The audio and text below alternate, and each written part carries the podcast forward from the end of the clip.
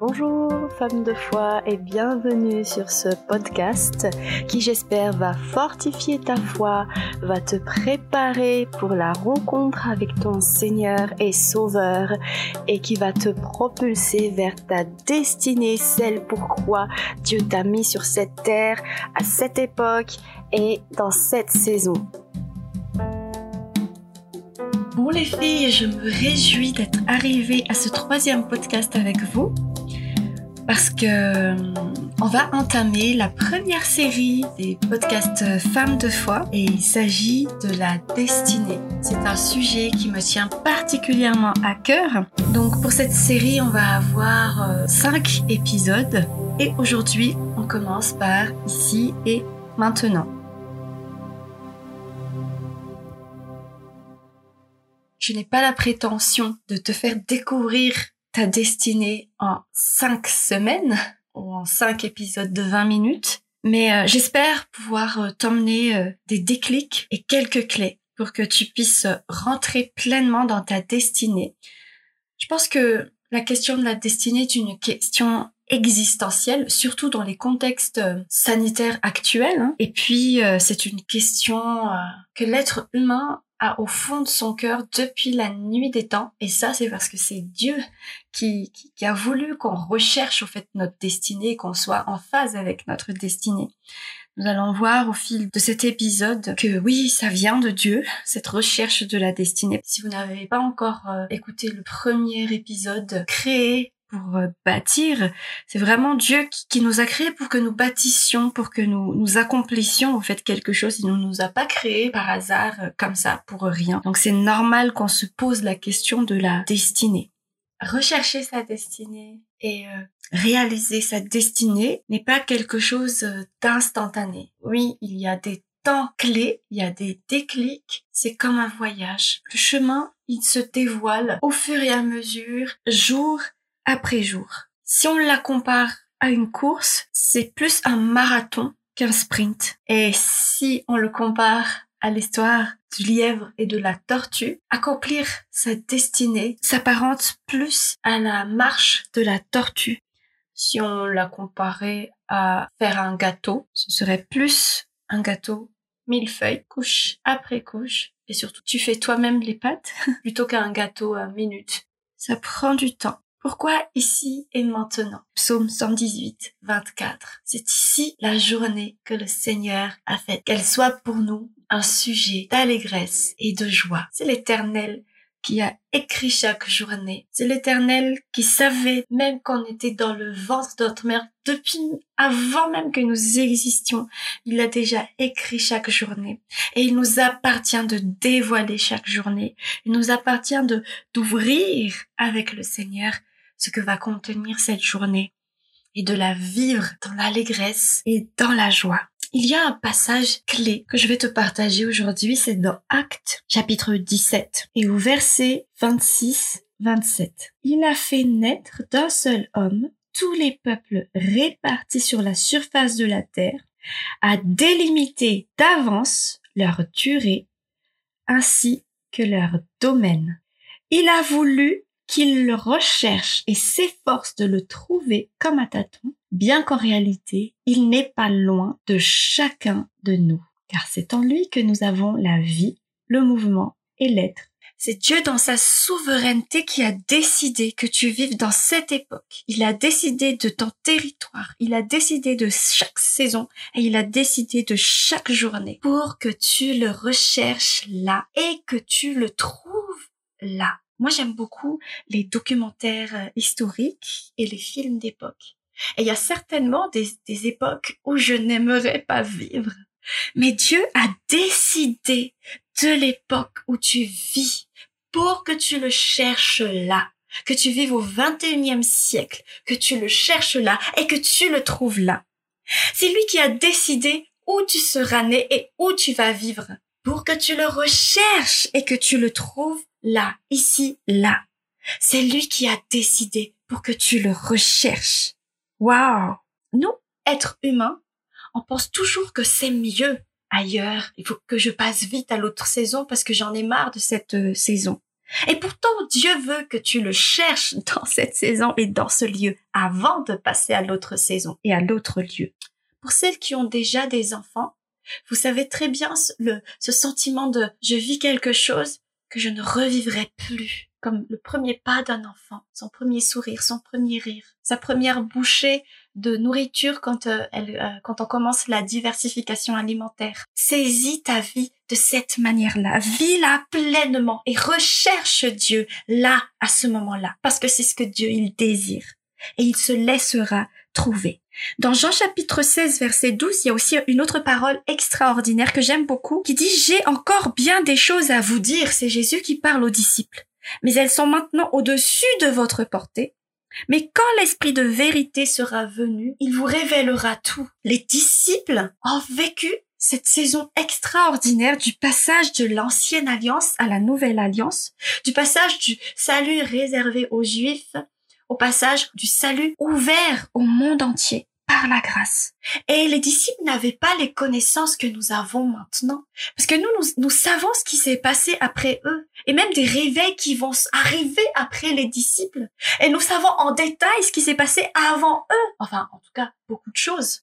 Mais Dieu les a équipés pleinement de ce qu'ils avaient besoin de savoir et ils étaient équipés de, de, l'esprit pour accomplir ce qu'ils devaient faire dans leur saison. Et nous, dans notre saison de la fin, Dieu nous équipe aussi pour que nous puissions accomplir pleinement ce que nous devons accomplir dans cette saison. Tu es équipé pour cette saison. Vis pleinement cette saison. Vis pleinement ici, maintenant, pour ne pas vivre des mauvais cycles de choses, de vouloir passer à l'autre saison sans avoir appris les leçons de cette saison. Parce que oui, tu passeras certainement à l'autre saison. C'est Dieu dans sa souveraineté qui a délimité ta durée et qui a délimité ton territoire pour que tu le recherches ici. Embrasse ta saison. Embrasse ta saison. Je vais te poser une question. Comment feras-tu pour déplacer une montagne si tu n'avais qu'une cuillère comme outil. Tu es gentil, une cuillère à soupe, mais pas une cuillère à café.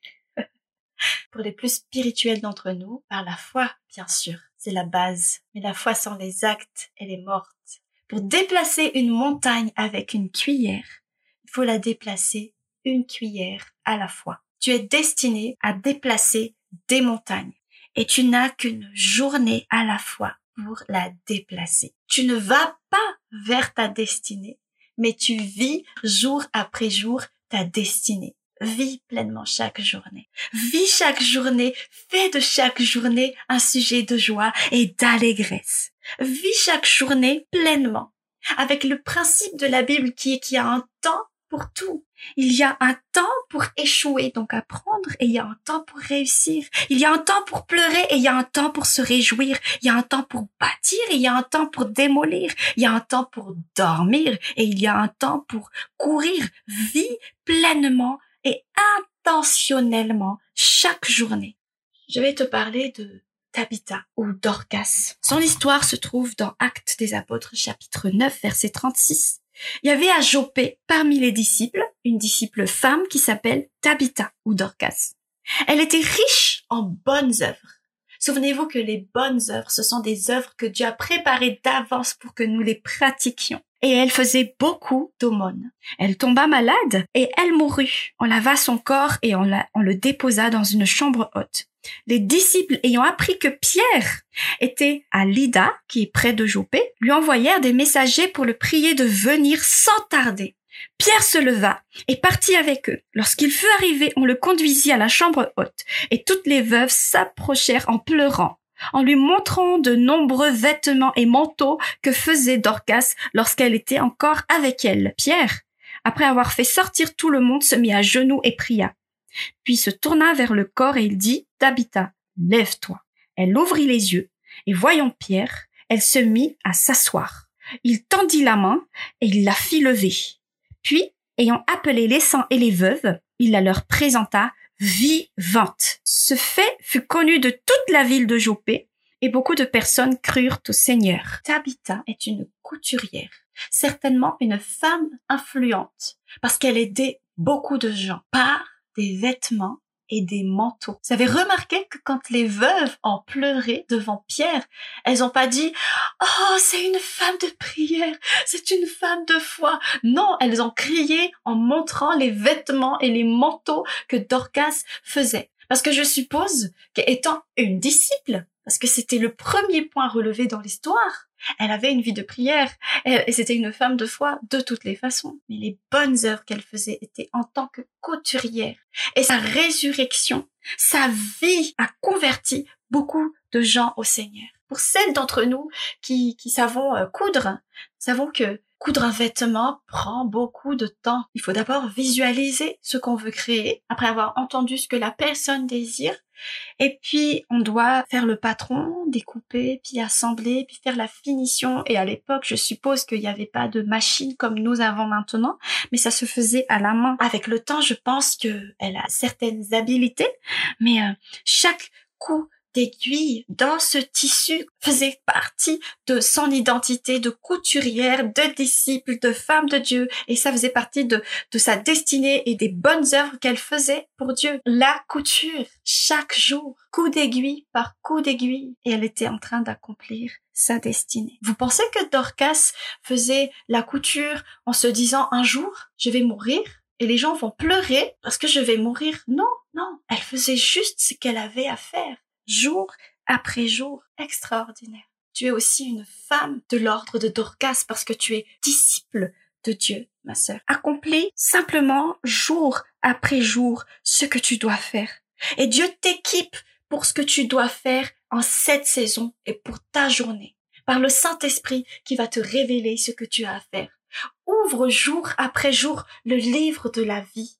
Là où Dieu a écrit chaque journée bien avant la création du monde, bien avant qu'il t'a créé, il a écrit chaque journée. Alors ouvre avec Dieu chaque journée, ouvre le livre avec Dieu chaque journée par le Saint-Esprit qui va t'équiper pour cette journée. Je pense que les héros de la Bible, et pas seulement la Bible, mais tous les héros, hommes et femmes, ne savaient pas qu'ils étaient en train de faire un acte héroïque. Ils ont juste fait ce qu'ils devaient faire, et c'est l'histoire qui ont prouvé que c'était des actes héroïques, au fait je te suggère de considérer tes journées comme un jardin. Comme un jardin où tu sèmes. Comme Dorcas, tu sèmes dans la vie des gens. Comme Dieu, il sème dans la vie des gens.